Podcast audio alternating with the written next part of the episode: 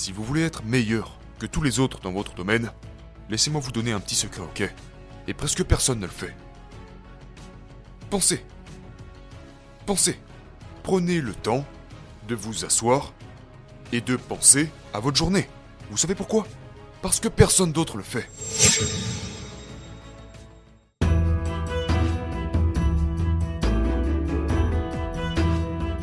La distraction est l'un de ces mots que nous prononçons et que la plupart d'entre nous ne comprennent pas vraiment. Je ne comprenais pas vraiment ce que ça voulait dire avant. Donc parlons de ce qu'est la distraction. Ok, la meilleure façon de comprendre ce qu'est la distraction est de comprendre ce que la distraction n'est pas. Si vous demandez à la plupart des gens quel est le contraire de la distraction, ils vous répondront que c'est la concentration. Mais le contraire de la distraction n'est pas la concentration. Le contraire de la distraction, si vous regardez l'origine du mot, le contraire de distraction, c'est traction. On peut voir que ces deux mots proviennent de la même racine latine très rare qui signifie tirer. Et ils se terminent tous les deux par les six mêmes lettres. A-C-T-I-O-N, action. Donc la traction par définition, c'est toutes les actions qui vous tirent vers ce que vous dites. C'est ce qui vous pousse à faire les choses que vous avez dit que vous allez faire. C'est ce qui vous tire vers vos valeurs et qui vous aide à devenir le genre de personne que vous voulez devenir. Et le contraire de traction est distraction. Et les distractions, c'est toutes les actions qui vous éloignent de ce que vous voulez faire qui vous éloigne du genre de personne que vous voulez devenir. Donc, la différence entre l'attraction et la distraction tient en un seul mot. Et ce mot est la prévoyance. La prévoyance.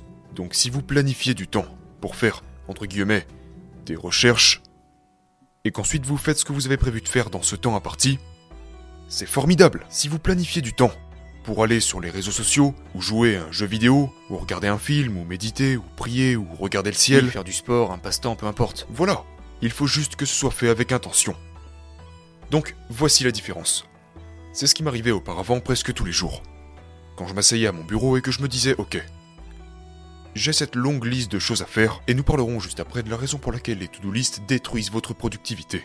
Mais donc voilà, je m'asseyais et je me disais, ok, j'ai toutes ces choses à faire, et j'ai aussi ce gros projet sur lequel je procrastine depuis longtemps. Je dois vraiment travailler là-dessus aujourd'hui. Laissez-moi commencer par ça tout de suite. Rien ne me gênera, je ne me laisserai pas distraire. Bing, bing, bing, bing, bing. Email. Non, encore pire. Encore pire, Lewis. Mais avant, je vais juste regarder mes emails rapidement. Ouais, les fameux emails. C'est ça. Donc ce n'est même pas forcément des choses extérieures. C'est plutôt, oh, tu sais quoi? Je vais juste vérifier ce petit truc checker rapidement mes réseaux sociaux, peut-être que quelqu'un m'a envoyé un message, ou je vais juste faire un tour rapide sur mes mails. Ou laissez-moi simplement faire cette seule chose qui semble être productive. D'accord? J'appelle ça du pseudo-travail. C'est quand j'ai l'impression que je dois aller vérifier mes emails, donc je vais commencer par faire ça rapidement. Et ce dont je ne me rendais pas compte, c'est que c'est en fait la forme de distraction la plus dangereuse qui soit. À prioriser ce qui semble être urgent au détriment de ce qui est important. Ok? Donc, donc toutes les choses qui ne sont pas dans ce que vous avez prévu de faire de votre temps. Vous savez, faire des recherches, c'est génial. Facebook, c'est génial. Jouer aux jeux vidéo, c'est génial. Tant que ce n'est pas ce que vous avez prévu de faire de votre temps. Euh, pardonnez-moi. Tant que c'est ce que vous avez prévu de faire de votre temps. Oui, tant que vous l'avez programmé à l'avance. Exactement, exactement. C'est donc la grande différence qu'il y a entre l'attraction et la distraction. Nous devons donc clairement définir à l'avance ce qu'est l'un et l'autre. L'un des grands mantras du livre est que vous ne pouvez pas dire que quelque chose est une distraction à moins que vous ne sachiez de quoi cela vous a distrait. Permettez-moi de le répéter, à moins que vous ne sachiez de quoi cela vous a distrait. Donc si vous flottez dans la vie en disant « Oh, j'ai un million de choses sur ma liste de choses à faire, je m'occuperai de ça quand j'aurai un peu plus de temps », vous savez ce qui va arriver? Vous n'en ferez aucune.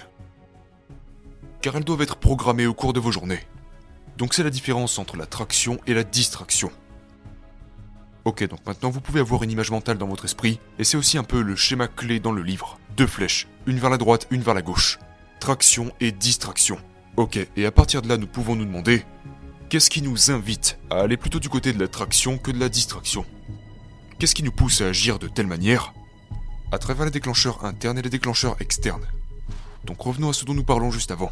La principale source de distraction sur le lieu de travail, ce sont les autres personnes qui, ils vous posent des questions. Ils viennent vous voir, ils vous posent des questions, etc. Oui, exactement. Et est-ce que tu as entendu parler de ça? Ou est-ce que tu as vu cette émission télé? Ou est-ce que je peux te poser une simple question? T'inquiète pas, ça prendra que quelques secondes. Et ça ne prend jamais que quelques secondes. Et c'est la principale cause de distraction sur le lieu de travail et à la maison. Pour tous ceux d'entre nous qui travaillent à domicile, ce sont les enfants, les colocataires, votre conjoint. Toutes ces choses sont pour vous des déclencheurs externes. Mais il y a en fait quelque chose d'encore plus dérangeant. Une étude a été publiée il y a environ deux mois de ça. Et elle a révélé que 90% du temps où nous vérifions nos téléphones, 90% du temps où nous vérifions nos téléphones, ce n'est pas à cause d'un quelconque déclencheur externe. 90% des fois où nous vérifions nos téléphones, c'est juste à cause d'un mauvais sentiment. L'ennui, la solitude, la fatigue, l'incertitude, la peur, le stress, l'anxiété. Ce sont les déclencheurs internes qui nous poussent à essayer de nous échapper. Et la raison pour laquelle il est si important de comprendre cela, Lewis, c'est que tous les conseils, les astuces, les gourous, les livres, les séminaires, tout ce qui touche à la gestion du temps, c'est juste incorrect. Ça ne fonctionne pas. À moins, à moins que vous commenciez à comprendre que la gestion du temps équivaut à la gestion de la douleur. La gestion du temps équivaut à la gestion de la douleur. Comment ça? Si vous ne comprenez pas comment gérer cet inconfort qui vous pousse à vous échapper, vous vous échapperez. Vous irez toujours vers la distraction à moins que vous ne commenciez d'abord par comprendre et gérer vos déclencheurs internes.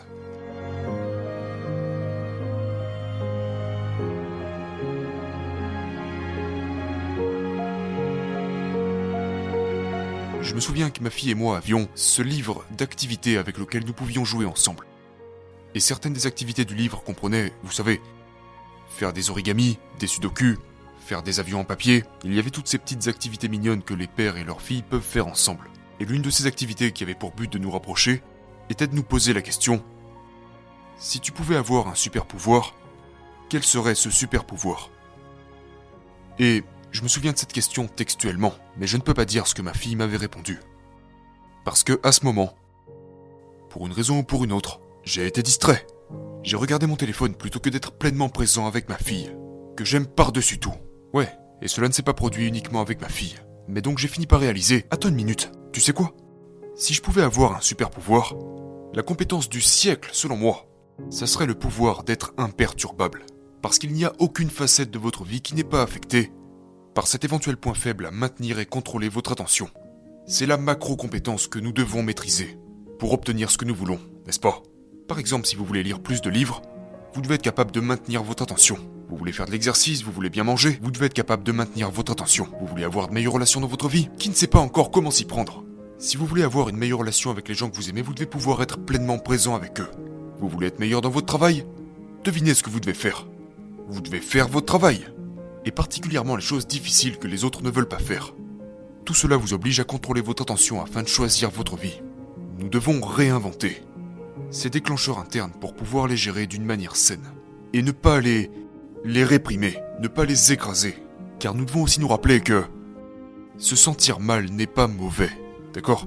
Je pense que le problème dans le monde du développement personnel, c'est que... On nous vend en permanence cette idée irréaliste et malsaine que le bonheur est quelque chose que l'on doit s'efforcer d'atteindre. Et la plupart des gens ne comprennent pas que nous n'avons pas évolué pour être constamment heureux. D'accord? C'est une idée complètement irréaliste. Je veux dire, pensez à ça logiquement pendant une minute. Euh, si vous retracez la théorie de l'évolution, pensez à ce qui se serait passé si toutes les anciennes tribus d'Homo sapiens étaient assises un peu partout dans la savane, à être heureux toute la journée. À penser genre, ouais, tout va bien, tout est super. De toute façon, on est heureux. Et ça du matin au soir. Si cela était arrivé, nos ancêtres auraient tous été tués et dévorés. D'accord? Cela n'a aucun sens sur une base évolutive. Vous voulez qu'une espèce soit perpétuellement perturbée. Il faut que l'on s'efforce à en vouloir toujours plus, à toujours être mécontent de sorte à toujours vouloir améliorer les choses. Donc, premièrement, nous devons commencer par réinventer nos déclencheurs internes. Nous devons clairement redéfinir et garder à l'esprit le but derrière cet inconfort que nous pouvons ressentir lorsqu'on s'ennuie, qu'on se sent seul, anxieux, fatigué ou craintif. Nous devons commencer par comprendre que ces sensations inconfortables sont un cadeau. C'est un cadeau qui nous incite à utiliser cet inconfort comme carburant vers les actions de type traction, plutôt que d'essayer d'y échapper avec des distractions, qui est ce que la plupart des gens font quand ils se sentent seuls, indécis, craintifs ou quoi que ce soit. Ils recherchent une échappatoire, du genre Oh, laissez-moi juste prendre connaissance des nouvelles très rapidement. Parce qu'il est possible que les nouvelles m'apportent peut-être cette réponse que je cherche, Évidemment, ça ne sera pas le cas. Euh, vous savez, je me sens seul, alors laissez-moi juste aller sur Facebook très rapidement. Pour que je puisse me sentir connecté aux autres. Eh bien, non, pas vraiment. Ça ne va pas vraiment vous apporter ça. Ce sont des échappatoires.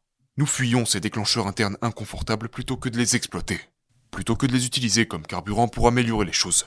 Donc nous pouvons rendre notre vie meilleure, rendre le monde meilleur, en redéfinissant nos déclencheurs internes pour ne plus voir cet inconfort mental comme quelque chose qui est forcément mauvais. Se sentir mal n'est pas mauvais. Comment avez-vous exploité ces euh, sentiments lorsque vous avez commencé à reconnaître que vous les aviez et que vous aviez ces outils? Qu'avez-vous commencé à faire pour les mettre en pratique?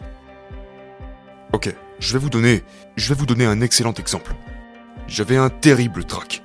D'accord? Mais je suis conférencier professionnel pour gagner ma vie. Donc ça craint un petit peu, n'est-ce pas? Et j'avais l'habitude de... Euh... Vous savez, chaque fois que je montais sur scène, je, je ressentais ces signaux que mon corps m'envoyait. Vous savez, le cœur qui bat, les mains moites, et rien qu'en y repensant en ce moment, je peux le ressentir. Vous savez, le stress, la pression, je commençais à devenir nerveux et à dire Oh mon dieu, vous savez, les gens vont voir que je transpire des aisselles, que mon front est recouvert de sueur. Je ne vais pas réussir à parler correctement. Les gens vont voir que j'écorche mes mots. Je vais vraiment passer pour un imbécile. Donc je ruminais les aspects négatifs de ces sentiments, et tout ce que je voulais c'était de foutre le camp. Juste avant de monter sur scène, je priais secrètement pour que le système audiovisuel se mette à planter. Juste avant de monter sur scène, comme ça je n'aurais pas à parler. La conférence sera annulée. Sauf que ça ne m'était d'aucune utilité. Je cherchais une échappatoire et j'aurais tout fait pour sortir de scène, mais voilà le truc. Quand j'ai commencé à réimaginer ces déclencheurs, et que j'ai commencé à les voir comme Attends une minute. Non, cet inconfort est une bénédiction. Quand je ressens mon cœur se mettre à battre de plus en plus vite, ça ne veut pas dire que je vais me tromper ou que je suis nerveux.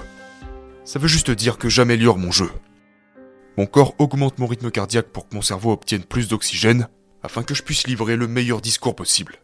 Et c'est là que j'ai commencé à changer la manière dont je me parlais à moi-même, afin de réimaginer mes déclencheurs internes pour pouvoir livrer les meilleures performances possibles.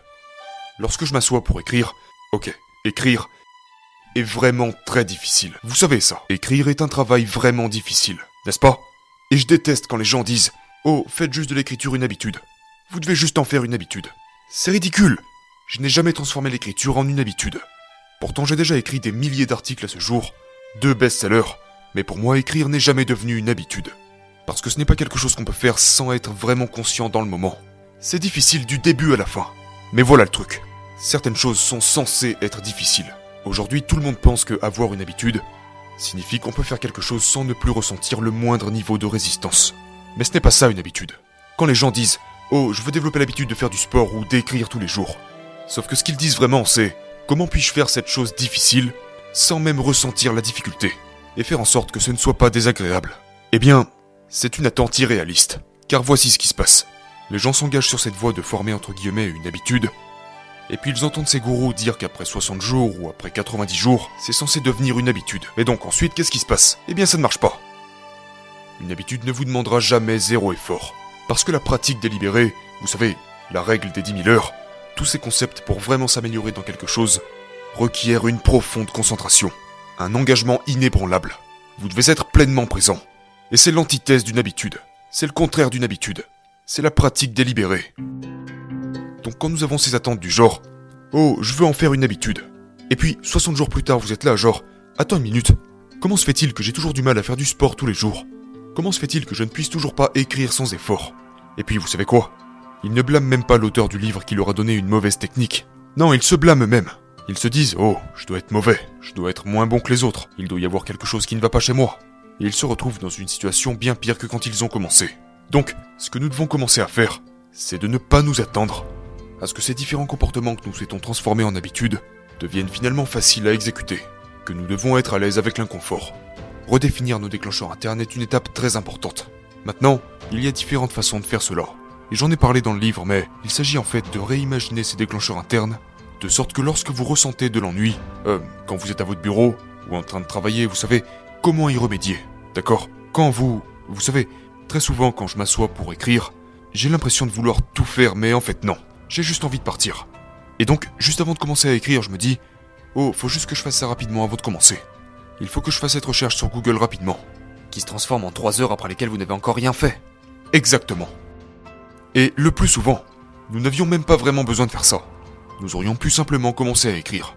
Mais donc pourquoi faisons-nous ça? Nous le faisons parce que nous cherchons à nous échapper.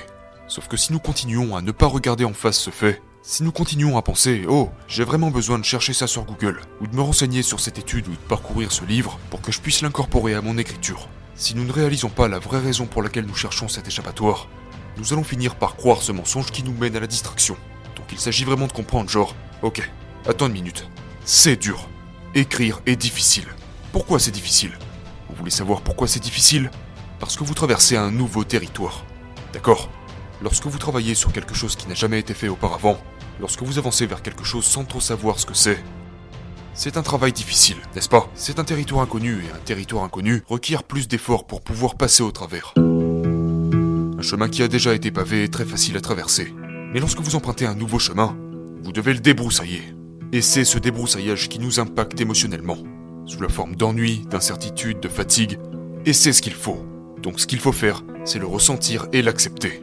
Et pour ça, il y a quelques techniques à connaître. Par exemple, une des techniques dont je parle dans le livre est la règle des 10 minutes. Dans la règle des 10 minutes, il est dit que vous pouvez céder à n'importe quelle distraction. Pas maintenant, d'accord? Et cela s'applique tout aussi bien avec ce morceau de gâteau au chocolat. Parce que vous savez que vous ne devez pas le prendre si vous essayez de perdre du poids. Pareil avec la cigarette si vous essayez de ne plus fumer. Pareil avec les réseaux sociaux ou les emails. Quand vous savez qu'à la place vous devez travailler sur quelque chose d'important. Donc la règle des 10 minutes dit que je pourrais céder à cette distraction, mais seulement dans 10 minutes à partir de maintenant. Et la première chose que les gens disent quand ils entendent parler de cette règle, c'est Mais pourquoi ne dites-vous tout simplement pas non? Mais pourquoi ne vous en privez-vous pas tout simplement complètement? Pourquoi avez-vous besoin de cette règle idiote? Vous savez, à la place de simplement s'abstenir. Malheureusement, ce que nous savons de la recherche littéraire, c'est que l'abstinence se retourne souvent contre vous lorsque vous vous dites Non, ne fais tout simplement pas ça. Puis on se prend la tête, on se prend la tête. Exactement. Pourquoi on se prend la tête?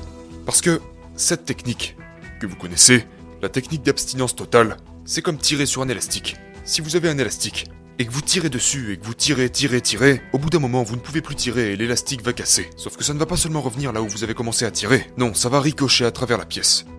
Cette tension qui s'accumule devient elle-même un déclencheur interne et ironiquement, quand nous y cédons, nous renforçons le comportement précis que nous essayons d'éviter. Laissez-moi vous donner un exemple. Quand quelqu'un se répète à longueur de journée ne fume pas, ne fume pas, ne fume pas, ne fume pas, généralement il finit par prendre cette cigarette. Et ce sentiment, genre, de soulagement. Le soulagement de cette tension liée au fait de se dire non est en fait ce qui fait du bien. Quand ils enquêtent sur les fumeurs et qu'ils leur demandent Aimez-vous vraiment la sensation de fumer? Eh bien, il s'avère que l'écrasante majorité des fumeurs n'aiment pas le goût de la cigarette, ni même la sensation de fumer. Ce qu'ils aiment, ce à quoi ils s'habituent, ce à quoi ils sont devenus accros, n'est en fait pas la nicotine. En fait, c'est le soulagement de ne pas avoir à se dire de ne pas faire quelque chose qu'ils veulent faire. Et aussi fou que cela puisse paraître, je veux dire que ça m'a vraiment époustouflé quand je suis tombé sur cette étude. Et c'est assez étendu à ce stade. Ce n'est pas seulement la nicotine. Il s'agit vraiment de ce soulagement de ne pas faire quelque chose, en y cédant éventuellement.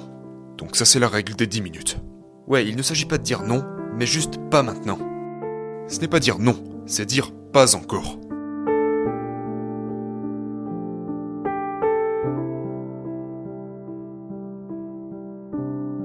Les émotions sont comme des vagues. Nous pensons, ok, quand je suis en colère, je ressentirai toujours cette colère. Quand je m'ennuie, je ressentirai toujours cet ennui. Sauf que ce n'est jamais le cas. Les émotions sont comme des vagues. Donc si nous pouvons surfer sur cette sensation, comme un surfeur sur sa planche de surf, ce que nous remarquerons, c'est que la vague va monter puis s'affaisser. Donc accordons-nous juste 10 minutes. Juste pour... Hmm, ok. Qu'est-ce que je ressens là Ok, je suis frustré. Pourquoi est-ce que je suis frustré? Eh bien parce que je m'apprête à faire quelque chose de difficile. C'est quelque chose de nouveau que je n'ai pas forcément déjà fait auparavant. Et je commence alors à changer mon dialogue interne jusqu'à ce que je me sente prêt à revenir sur cette tâche à accomplir. Et vous verrez que 99% du temps, au cours de ces 10 minutes, cette sensation va passer. Et lorsque la minuterie sonnera, vous serez là genre, oh, je suis de retour sur cette tâche, et je ne me souviens même pas de ce qui aurait pu me distraire. Et c'est là tout l'intérêt de cette règle des 10 minutes. Pour non pas nous dire non, mais plutôt pas encore. C'est donc une des techniques que nous pouvons utiliser. Vous avez mentionné qu'une liste de tâches est probablement l'une des pires choses que nous puissions faire pour être productif. Pourquoi une liste de tâches est-elle si inefficace pour être réellement productif? Ok, alors permettez-moi de clarifier et de nuancer un peu la chose. Ce n'est pas que je suis contre les listes de tâches, car ça reste une technique qui consiste à sortir les choses de votre tête pour les mettre sur papier qui est très efficace. Ce contre quoi je m'oppose, c'est de baser votre vie sur une liste de tâches. Donc la plupart des gens qui fonctionnent avec des listes de choses à faire, ils se réveillent le matin et ils se demandent Oh, qu'est-ce que je suis censé faire de mon temps? Et au lieu de regarder leur calendrier, ils regardent leur liste de tâches. Sauf que la liste de tâches est un piège séduisant. Parce que ce que les gens font quand ils regardent leur liste de tâches, vous savez ce qu'ils font? Ils commencent par la chose la plus simple, n'est-ce pas? Ils commencent par les choses amusantes. Ils n'avalent pas le crapaud en premier. Exactement. Ils font les choses faciles et amusantes, plutôt que les choses importantes et urgentes. Ok? Ils ne font pas les choses qui doivent vraiment être faites. Donc il commence par ce truc, qui les fait dévier dès la première minute où ils se réveillent, parce qu'ils regardent au mauvais endroit. Ils ne devraient pas regarder leur liste de tâches, ils devraient regarder leur emploi du temps. Et une partie de la raison pour laquelle faire des listes de tâches est si dangereux, c'est qu'avec une liste de tâches, il n'y a pas de contraintes. N'est-ce pas? Vous pouvez sans cesse y ajouter de nouvelles choses à faire. Et c'est ce que je faisais quand j'avais l'habitude de garder une liste de choses à faire. Vous savez, parce que j'avais lu tellement de livres qui préconisaient cette technique, qui disaient que c'est la meilleure chose à faire. Et donc je me retrouvais avec une centaine de choses à faire sur ma liste, et je ne finissais jamais rien. Et donc à la fin de chacune de mes journées, je renforçais cette image de soi de quelqu'un qui ne faisait pas ce qu'il avait dit qu'il ferait. Et jour après jour, semaine après semaine, mois après mois, année après année, vous finissez par vous faire croire que vous êtes juste un putain de menteur. Parce que vous avez dit que vous allez faire ces dix choses, parce que vous vous répétez que vous allez faire ça, ça et ça, et vous ne le faites tout simplement pas. Et donc vous entretenez ce dialogue interne que vous avez avec vous-même. Maintenant, que se passe-t-il si vous faites ça pendant des années? Oh, eh bien, je dois simplement être mauvais en gestion du temps. Je ne dois pas être très doué pour ça. Et nous commençons à croire ce script ridicule que nous avons nous-mêmes créé, sur la base de l'utilisation d'une technique merdique. Parce que ce n'est pas nous qui sommes mauvais. Il n'y a rien de mal avec nous. C'est juste que cette technique ne fonctionne pas. Sauf que comme on croyait le contraire, nous avons renforcé une image de nous-mêmes qui a empiré les choses. Donc au lieu d'une liste de choses à faire, ce que nous voulons c'est créer un calendrier. Et c'est la deuxième partie du livre, qui concerne le temps de traction.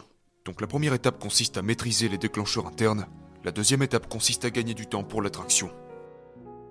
Et donc, lorsqu'on utilise un calendrier plutôt qu'une liste de choses à faire, maintenant nous avons une contrainte. Et nous avons la même contrainte que tout le monde sur Terre, c'est-à-dire les mêmes 24 heures par jour. Vous pouvez avoir des sommes d'argent astronomiques, vous pouvez être Jeff Bezos ou Bill Gates et avoir, vous savez, une tonne d'argent, mais vous aurez toujours les mêmes 24 heures. Et cette contrainte change le paradigme de la façon dont nous nous évaluons. Donc pour tous les gens qui gèrent leur vie avec une liste de tâches, ils se mesurent en fonction du nombre de cases qu'ils cochent. Si j'ai coché beaucoup de cases, oh eh bien c'est que je suis bon, et si je n'ai pas coché cette case, c'est que je suis une mauvaise personne. Ce qui est vraiment ridicule, idiot, très nocif. Maintenant, à la place, je veux que vous arrêtiez de vous mesurer par le nombre de choses que vous finissez. Parce que c'est une métrique ridicule, d'accord Arrêtez de faire ça. À partir de maintenant, votre seule mesure de succès devrait être une seule chose. Ai-je fait ce que j'avais prévu de faire sans distraction C'est tout. C'est tout ce que vous avez à faire. Il ne s'agit pas de finir quoi que ce soit. Il ne s'agit pas de finir quoi que ce soit parce que, quand vous dites dans votre agenda je vais m'asseoir à mon bureau et juste travailler sur mon livre comme on en parlait tout à l'heure, pendant 30 à 45 minutes, peu importe ce que vous dites que vous voulez faire, peu importe combien de temps vous travaillez dessus, peu importe ce que vous aviez dit que vous allez faire, cette technique a été démontrée et ça s'appelle une intention de mise en œuvre, qui n'est qu'une manière fantaisiste de dire planifiez ce que vous allez faire et quand vous allez le faire. Et cette technique s'est avérée plus efficace. Il s'avère que les gens qui font cela finissent en fait bien plus de choses que les personnes qui se fient à leur liste de tâches. Ne vous dites pas Oh, je vais courir à 7h30 du matin ou peu importe. Dites-vous juste que vous allez courir pendant 30 minutes. Et que pendant ces 30 minutes, vous n'allez rien faire d'autre qui pourrait vous distraire de faire cette tâche. Je vais passer une heure avec mes enfants, sans la moindre distraction. C'est tout ce que je vais faire. Je vais consulter mes emails, mais je ne ferai rien d'autre que parcourir ma boîte de réception pendant 15 minutes. Je vais continuer ce livre, et je ne ferai rien d'autre pendant les 20 prochaines minutes. Et c'est tout ce que vous devez faire pour vous mesurer. Ne vous inquiétez pas du nombre de pages que vous allez lire. Est-ce que je vais réussir à tout checker sur ma boîte mail? Est-ce que j'aurai une belle relation avec mon enfant? Est-ce que je serai en bonne forme physique? Ne vous inquiétez pas de l'objectif final. Inquiétez-vous seulement de respecter vos temps de travail, de respecter vos créneaux, et de vous occuper uniquement de vos tâches en question, sans vous laisser distraire par quoi que ce soit d'autre. Qu'advient-il de notre confiance en soi ou de la croyance que nous avons en nous-mêmes lorsque nous nous laissons constamment tomber avec ce processus de ne pas faire ce que nous disons que nous voulons faire? Ok, donc si vous utilisez le... Si vous menez votre vie en vous basant sur une liste de tâches, et que vous ne terminez pas ce que vous avez dit que vous allez faire, eh bien en gros ce que vous faites c'est que vous développez une image négative de vous-même. Et vous réalisez qu'un autre jour vient de passer, et que vous avez encore une fois pas fait tout ce que vous avez prévu de faire. Et vous réalisez qu'il y a encore plein de choses que vous n'avez pas fait, et vous commencez à vous considérer comme un perdant. Par opposition au moment où vous vous mesurez sur la base de cette seule métrique où ai-je fait ce que j'ai dit que j'allais faire aussi longtemps que j'ai dit que je le ferais sans distraction? Si c'est le cas, alors vous êtes un gagnant, à tous les coups.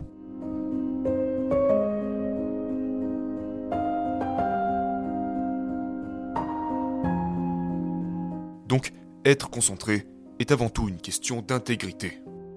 Il s'agit d'être aussi honnête avec soi-même qu'avec les autres, d'accord? Personne n'a envie d'être traité de menteur. Et penser que vous êtes un menteur est l'une des pires choses que vous puissiez penser de vous-même. Vous ne voulez pas mentir à vos amis, à votre famille, à vos collègues, et pourtant, vous vous mentez à vous-même tous les jours, n'est-ce pas? Oh, je vais certainement aller m'entraîner. Oui, sauf que vous ne l'avez pas fait. Oh, aujourd'hui je vais bien manger. Vous ne l'avez pas fait. Aujourd'hui je vais être pleinement présent avec les gens que j'aime. Mais encore une fois, vous ne l'avez pas fait.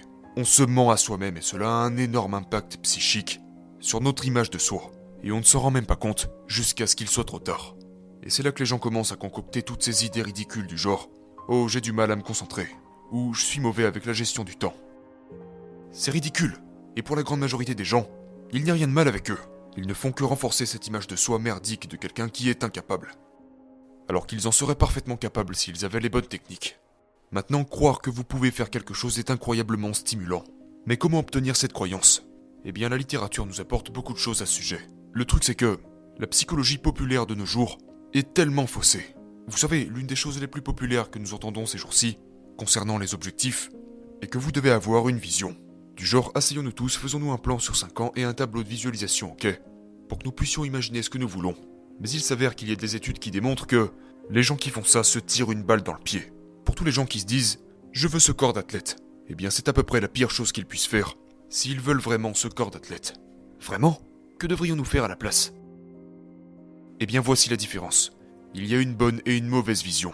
La mauvaise vision provient de cette idée du secret de la loi de l'attraction, qui consiste à imaginer que vous êtes riche, à imaginer que vous avez rencontré l'âme sœur, à imaginer que vous avez une magnifique forme physique, etc. Horrible. Ne faites pas ça. Le bon type de visualisation n'est pas de visualiser le résultat. Car ce qui se passe lorsque vous visualisez le résultat, c'est que vous assouvissez ce désir en imaginant que vous l'avez déjà comblé, en imaginant que vous avez déjà obtenu ces résultats. Mais au lieu de cela, le bon type de visualisation consiste à imaginer ce que vous allez faire lorsque quelque chose se mettra en travers des actions que vous devez entreprendre pour atteindre cet objectif. Il y a un mantra avec lequel je vis, et c'est en quelque sorte le fondement de ma vie maintenant, depuis que j'ai écrit ce livre. Et avant, je n'étais pas comme ça. Au fait, j'ai 42 ans. J'étais cliniquement obèse et aujourd'hui, je suis dans la meilleure forme de toute ma vie. J'ai des abdos pour la première fois. Et je ne dis pas ça pour me vanter. Je dis ça parce que ce que j'ai appris, c'est que la régularité est plus importante que l'intensité. La régularité bat l'intensité dans tous les domaines de votre vie. Vous voulez de bonnes relations? Vous devez être constamment présent avec les gens que vous aimez. Vous voulez être excellent dans votre travail? Eh bien, vous devez constamment faire le travail et plus particulièrement celui que les autres ne veulent pas faire. Vous voulez, vous savez, être en bonne forme physique, vous devez constamment vous présenter, faire vos entraînements. Et on ne parle pas d'intensité. Il ne s'agit pas de Oh, c'est le nouvel an, je vais prendre une nouvelle résolution et puis abandonner 5 jours plus tard. Il s'agit d'être régulier dans ce que vous faites. Et puis, voici un point très important. Il ne s'agit pas de savoir quoi faire. Vous savez, aujourd'hui les gens sont tellement obsédés par Oh, quel est le bon entraînement? Quel est le bon régime à suivre? Quelle est la bonne façon de faire? Euh, vous savez, je ferais mieux d'aller chercher un livre pour me dire quoi faire. Du genre laissez-moi aller écouter un gourou pour qu'il me donne toutes les réponses. Sauf que nous savons tous quoi faire, n'est-ce pas? Et si vous ne savez pas comment le faire, pour l'amour de Dieu, cherchez-le sur Google, parce que toutes les réponses s'y trouvent, n'est-ce pas? Nous savons tous fondamentalement ce qu'il faut faire, mais nous ne savons pas toujours comment le faire. Autrement dit, comment arrêter de se mettre en travers de notre propre chemin? Le vrai problème n'est pas que nous ne savons pas quoi faire. Le vrai problème, c'est que nous ne savons pas comment arrêter de se laisser distraire. Mais alors, Comment pouvons-nous arrêter de nous entraver nous-mêmes Ok, donc pour l'instant on a parcouru une stratégie et demie. La première consiste à maîtriser nos déclencheurs internes, la deuxième consiste à prendre du temps pour l'attraction, dont nous avons plus parlé en termes de... Euh... Pourquoi faire un calendrier est très important. Il s'avère que la grande majorité des gens ne tiennent aucun calendrier. Les deux tiers des gens ne tiennent pas de calendrier. Et même ceux qui tiennent un calendrier ne le font généralement pas correctement. Et la bonne façon de le faire est d'utiliser ce qu'on appelle une gestion par bloc de temps. Et je vais vous expliquer comment vous y prendre. Cette technique existe depuis des décennies. C'est en fait l'une des techniques les plus étudiées. C'est une technique très très bien élaborée pour planifier vos journées. Et cette technique s'appelle l'intention de mise en œuvre. Mais nous pouvons aller encore au-delà de ce que je conseille dans le livre et... D'ailleurs, cela n'a pas été publié. En abordant ce processus que j'appelle la synchronisation des horaires, qui est très très important. Il s'agit de décider comment vous voulez utiliser votre temps. Mais pour y parvenir, la question est de savoir comment je peux faire ça. Comment est-ce que je vais utiliser mon temps? Et c'est là que beaucoup de gens se retrouvent coincés avec la technique de l'emploi du temps. La première étape est de commencer par nos valeurs. D'accord? Mais donc, c'est quoi vos valeurs? Vos valeurs sont les attributs de la personne que vous voulez devenir. Permettez-moi de le répéter. Vos valeurs sont les attributs de la personne que vous voulez devenir. Donc ce que vous allez faire, c'est vous demander, ok, comment la personne que je veux devenir utiliserait son temps? Et vous allez vous demander ça dans trois domaines de votre vie. Le premier domaine, c'est ce que vous voulez pour vous, car vous êtes au centre de votre vie. Puis vous allez vous demander ce que vous voulez pour vos relations, et puis pour votre travail. Et la plupart des gens ne le font pas dans le bon ordre. C'est-à-dire qu'ils commencent par leur travail, et ensuite seulement ils accordent le peu de temps qu'il leur reste à leurs amis, leur famille et eux-mêmes. Donc vous allez commencer par vous. Donc la question est, comment la personne que je veux devenir investirait-elle son temps en elle-même? Du coup, combien de temps consacrerait-elle dans sa forme physique si cela est important pour vous. Je ne dis pas que ça devrait l'être, mais si c'est important pour vous, alors c'est le moment d'aller à la salle de sport, d'aller courir, d'aller marcher, peu importe. Quel régime alimentaire devrais-je suivre? Combien de temps dois-je dormir? Mon Dieu Combien d'entre nous savent que nous devons avoir un sommeil de qualité? Tout le monde le sait, normalement je n'aurais pas besoin de le rappeler. Combien d'entre nous tiennent vraiment un calendrier? Oui, le fameux calendrier. Oui, très peu de gens font ça. Vous devez avoir cet agenda parce que vous savez ce que vous allez faire si vous ne l'avez pas. Vous allez ouvrir votre téléphone, aller sur Facebook, aller voir un truc sur Netflix. Vous devez avoir un emploi du temps. Et une fois encore, si vous dites, euh, vous savez, je joue aux jeux vidéo pendant 4 heures par jour. Et je n'ai aucun problème avec ça. Je ne fais pas partie de ces critiques de technologie qui vont dire que jouer aux jeux vidéo est quelque chose de très mauvais pour vous. Non, c'est ridicule. Vous pouvez faire ce que vous voulez de votre temps à partir du moment où vous l'avez décidé à l'avance. Donc si vous dites que vous voulez du temps pour jouer aux jeux vidéo, Super, mais incorporez-le dans votre emploi du temps. Mais respectez vos valeurs ainsi que votre emploi du temps. Vient ensuite le domaine relationnel. Et c'est une partie très importante de la raison pour laquelle nous avons une épidémie de solitude dans ce pays. Euh, et vous savez, nous savons que les chercheurs nous disent que la solitude est aussi mauvaise pour notre santé que le tabagisme et l'obésité. Et la solitude affecte la majorité des gens. La raison pour laquelle cela se produit, n'est pas uniquement à cause des réseaux sociaux. Car les réseaux sociaux sont le symptôme de cette maladie. À savoir que la proportion de temps consacré à des engagements sociaux planifiés dans ce pays a connu une chute considérable. Ok, maintenant si vous avez lu Robert Putnam, il a écrit un livre dans les années 90 qui s'appelle Bullying Alone, d'accord? Bien avant Facebook et tous les réseaux sociaux. Et il a documenté cette tendance, cette tendance qui a plus de 50 ans maintenant. Des gens qui passent moins de temps avec leurs amis lors de rendez-vous programmés à l'avance. Et c'est pourquoi il a appelé son livre Bowling Alone. Parce que le bowling est une grande activité sociale. Vous allez au bowling, vous rejoignez vos amis, vous faisiez ça une fois par semaine, et aujourd'hui ça n'existe presque plus ça. Euh, il y a aussi la sécularisation des États-Unis. Non pas que je sois, vous savez, je suis une personne assez laïque. Je ne dis pas que les gens devraient aller à l'église ou au synagogue ou peu importe. Je dis juste que ce sont des piliers quotidiens dans l'engagement social de nos vies qui pour beaucoup de gens n'existe plus. L'absence de ces moments programmés à l'avance pour nos relations nous impacte profondément au niveau psychologique. Donc vous devez vous demander comment la personne que je veux devenir passerait-elle du temps avec les gens qu'elle aime? Non pas que vous devez leur donner tout le temps que vous avez à disposition, mais commencez à programmer des créneaux. Combien de fois on a dit à nos amis Oh, faudrait qu'on se prenne un café un de ces jours Ouais, ok. C'est juste le code pour dire qu'on ne le fera jamais. D'accord? Donc, Programmez ce temps avec vos enfants, votre famille, vos parents, vos frères et sœurs, vos meilleurs amis. Incorporez ces créneaux dans votre emploi du temps. Donc planifiez ces moments, surtout avec votre conjoint. C'est très très important d'avoir ce moment sur votre calendrier où vous vous dites ok, tel jour de telle heure à telle heure c'est notre moment. Que ce soit un rendez-vous dans un restaurant, que ce soit une promenade, peu importe ce que c'est, programmez des moments sacrés et entièrement dédiés avec les gens que vous aimez. Et puis finalement, le dernier domaine est le domaine du travail. Et, euh, quand il s'agit de travail, nous devons réaliser qu'il y a deux types de travail. Ok Il y a ce que l'on appelle le travail réactif et le travail créatif. Le travail réactif est énormément répandu, d'accord?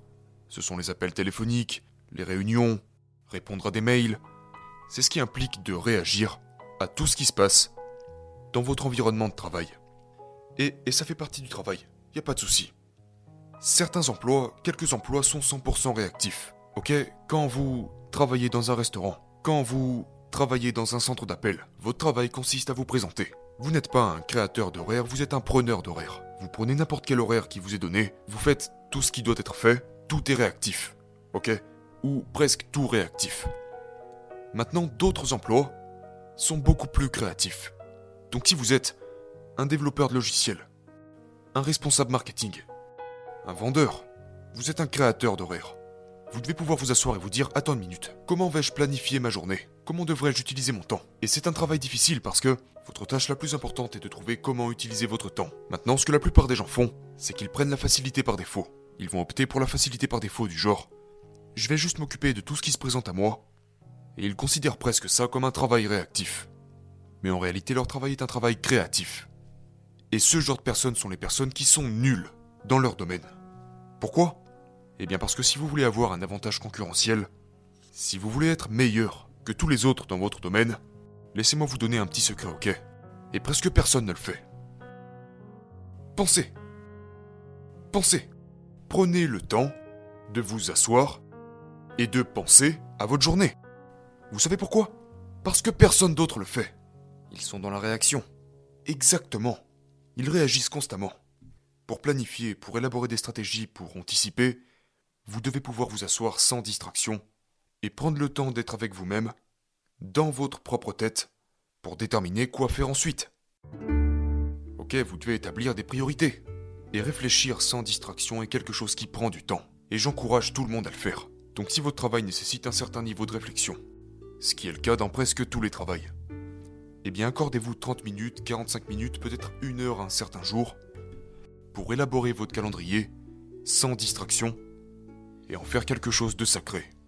Donc maintenant que nous avons ces trois domaines de vie, que nous avons notre emploi du temps, la dernière étape consiste à faire ce que nous appelons une synchronisation des horaires.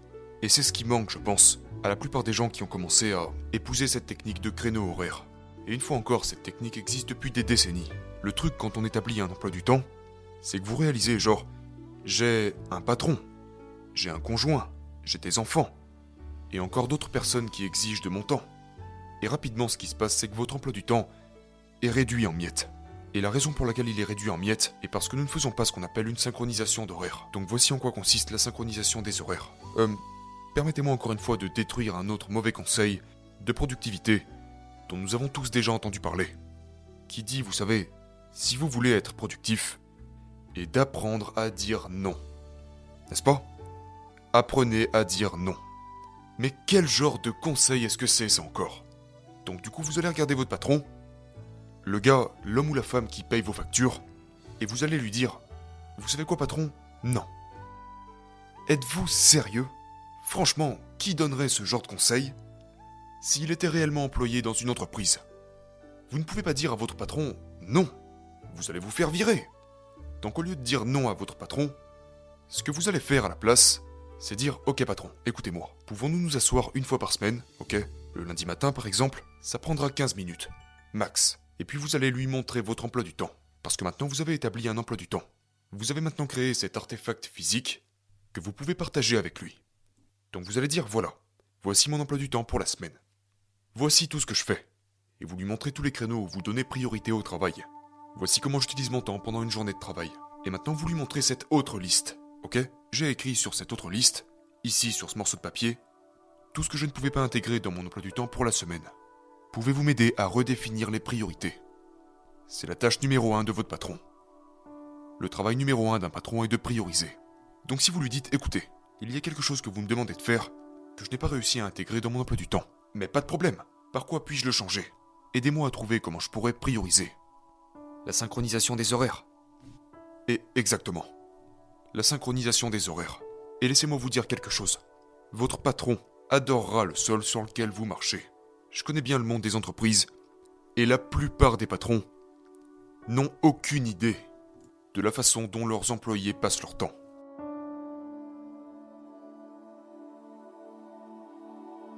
Et je vous le dis, c'est 10 minutes par semaine. 15 minutes max si vous vous asseyez et dites voilà mon emploi du temps. Voici comment je prévois de passer mon temps. Aidez-moi à redéfinir les priorités. Et si vous faites cela, votre patron vous dira Tu sais quoi? En fait, tu n'as pas vraiment besoin d'être présent à cette réunion. Par contre, cette autre chose est super importante. Pouvons-nous échanger cela? Et c'est ainsi que nous synchronisons nos horaires. Maintenant, nous pouvons le faire avec notre patron, nous pouvons le faire avec notre conjoint. Laissez-moi vous dire un truc. À l'époque, j'avais tellement l'habitude de me disputer avec ma femme à cause de la répartition des tâches ménagères, à cause de tous ces malentendus du genre Oh, je pensais que tu allais faire ceci, je pensais que tu allais faire cela. Mais maintenant, nous nous asseyons, et maintenant nous avons impliqué notre fille également. Nous le faisons une fois par semaine. On s'assoit tous les trois autour d'une table, et nous synchronisons nos horaires. Et c'est miraculeux.